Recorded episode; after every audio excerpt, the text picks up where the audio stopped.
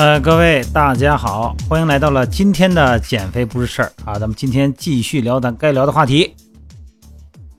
俗话，咱们中国人说哈，这个人是铁，饭是钢，一顿不吃饿得慌。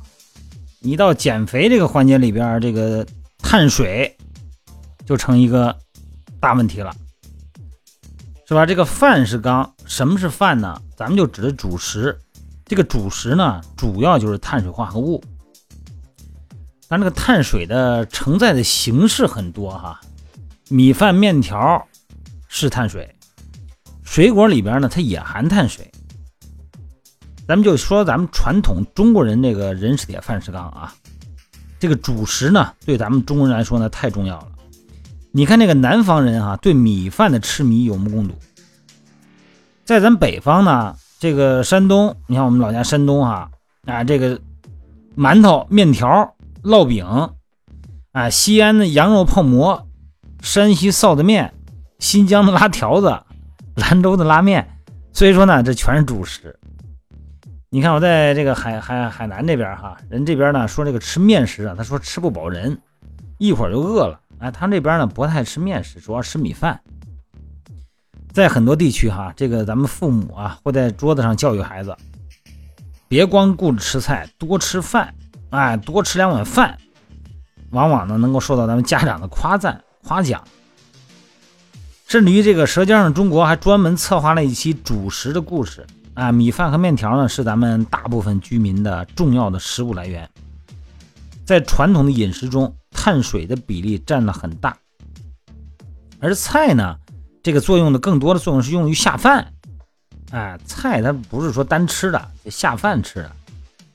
哎，所以说坚守着没有主食的一餐是不完整的一餐这种观念哈，这样的话你的体重呢就越来越重，而且呢身体呢开始走样。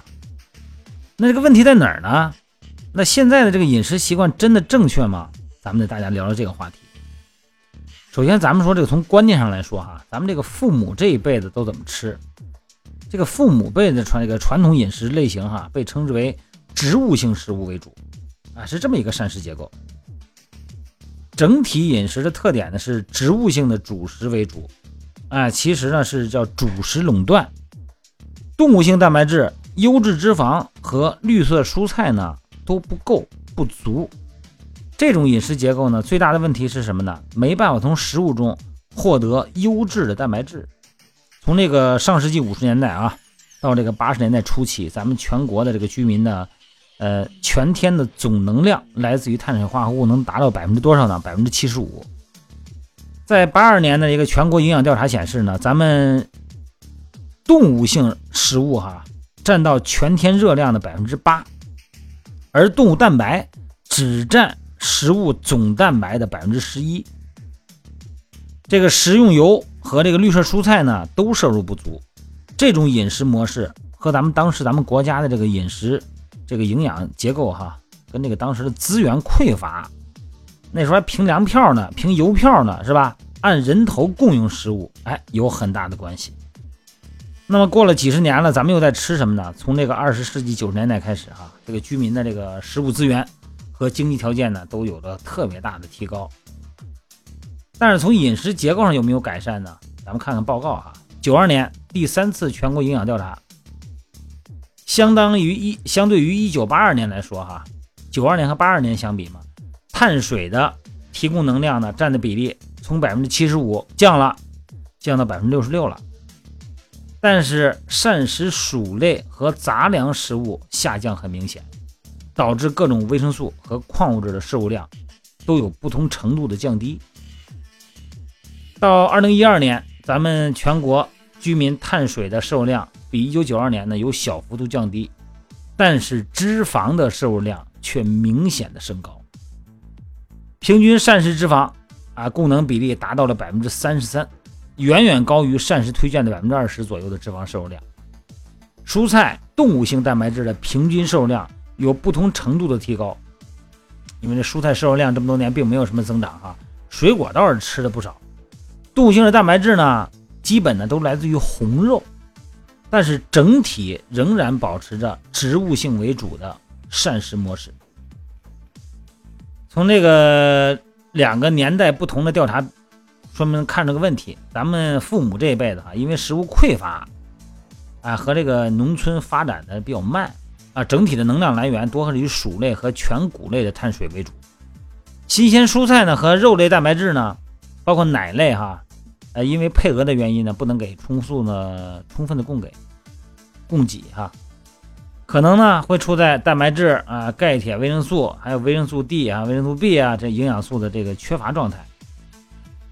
经过几十年的发展呢，咱们学习并且继承了父母的饮食方式，但是细心的人都能看得出来哈，和我们这代人相比呢，父母明显超重或者肥胖的现象要少得多。啊，数据呢同时也支持这个观点啊。二零一五年中国营养和这个慢性病调查哈，中国有个营养学和慢性病调查报告。咱们国家十八岁成年人超重呢是百分之三十，二零一五年哈，相比这个八十年代对成年人的调查来说呢，体重超标人数呢整整提高了一倍一点五倍。相对于父母这一辈来说，咱们在他们的饮食习惯上呢有了更多的选择和搭配。呃，虽然咱们这个饮食会更全面哈，呃，但是肥胖率为什么这么高呢？这个主要还是说这个饮食结构。咱们减少的和增加的不是说太合理。传统的植物性的食物为主的营养呢，呃，虽然是营养不均衡，碳水化合物比例高，但是对于父母所在的特定时代来说，大部分成年人主要在工作，这个工作形式哈，每天的活动主要是工农业。这个时候呢，高碳水呢可以满足身体在中等和重体力下能量的供给。加上当时特定的这个粮票供应制度，并不是想吃多少主食就吃多少主食，所以说呢，整体的摄入总量啊，热量和这个消耗量基本还是处在一个平衡，并没有过度的这个盈余，所以说呢，很少有超重肥胖的发生。咱们现在的饮食结构呢，虽然总碳水化合物呢在近三十年吧有所降低，但是呢，这个富含膳食纤维。和维生素的全谷粗粮替换成了高血糖反应的精米精面和添加糖，所以说居民呢这个膳食的脂肪的摄入量呢也是同步的提高很多。而且呢，咱们大部分居民哈从这个中等和重等的体力劳动中解脱出来了，从上中学到大学再到公司啊，哎这日常消耗的量啊，走路啊上楼梯呀，都比咱们上一代小多了。摄入量高了，消耗量低了，那长时间的热量盈余呢，肯定会造成超重率的上升。那到底怎么吃呢？可以说呢，咱们说父辈的这个饮食结构呢，特定的环境啊造就的，在当时也没什么好选择的。但是呢，对于咱们现在而言呢，现在的饮食结构呢有很大的改善空间，可以吃得更健康。首先，第一呢，就是要避免糖的摄入，增加全谷粗粮的比例。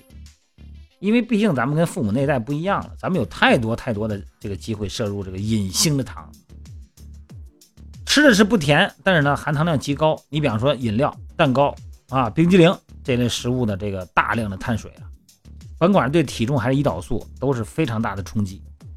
一个轻体力劳动的成年人每天摄入二百克碳水化合物就比较合适，其中添加糖的摄入量应该低于三十克啊，最好就是不吃啊。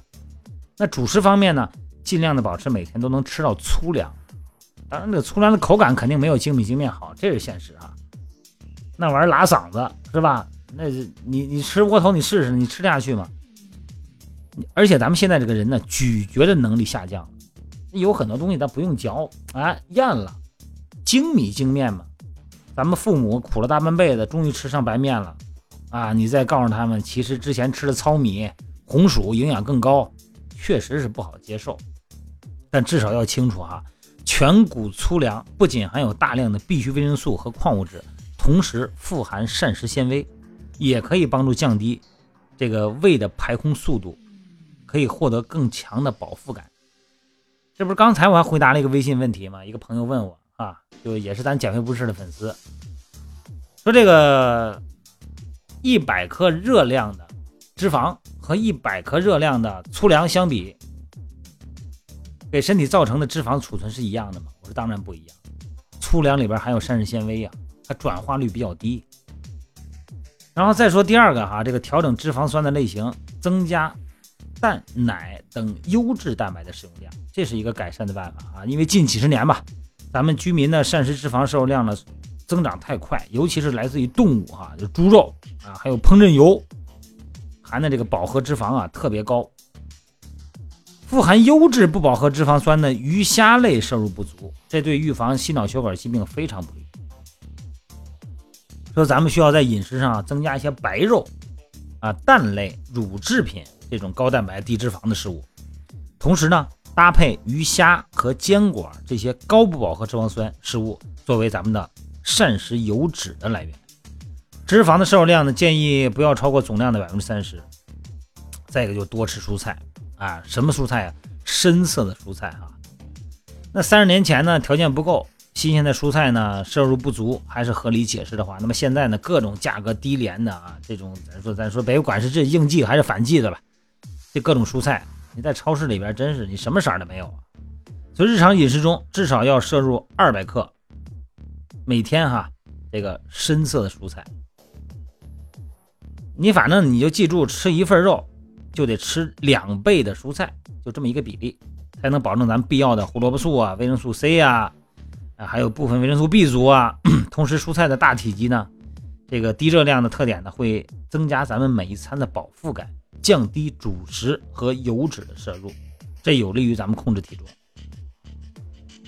哎，相对咱们父母而言呢，这个菜的目的啊，就真的不再是为了吃更多的米饭了，而是强调主食、肉类、蔬菜。摄入均衡的膳食，啊，适应现在生活节奏的饮食方式哈，才是咱们属于咱们自己的、属于这个时代的饮食习惯。好吧，今天啰嗦了很多，主要说这个饮食结构两代人的不同哈。希望咱们呢多吃粗粮，多吃蔬菜，蛋白质的来源呢多吃一些白肉和一些鱼虾，好吧，尤其是油脂哈，呃，少吃那么些油，尤其是动物油哈。好吧，今天就聊到这儿啊，咱们吃好喝好睡好，身体好健身好啊。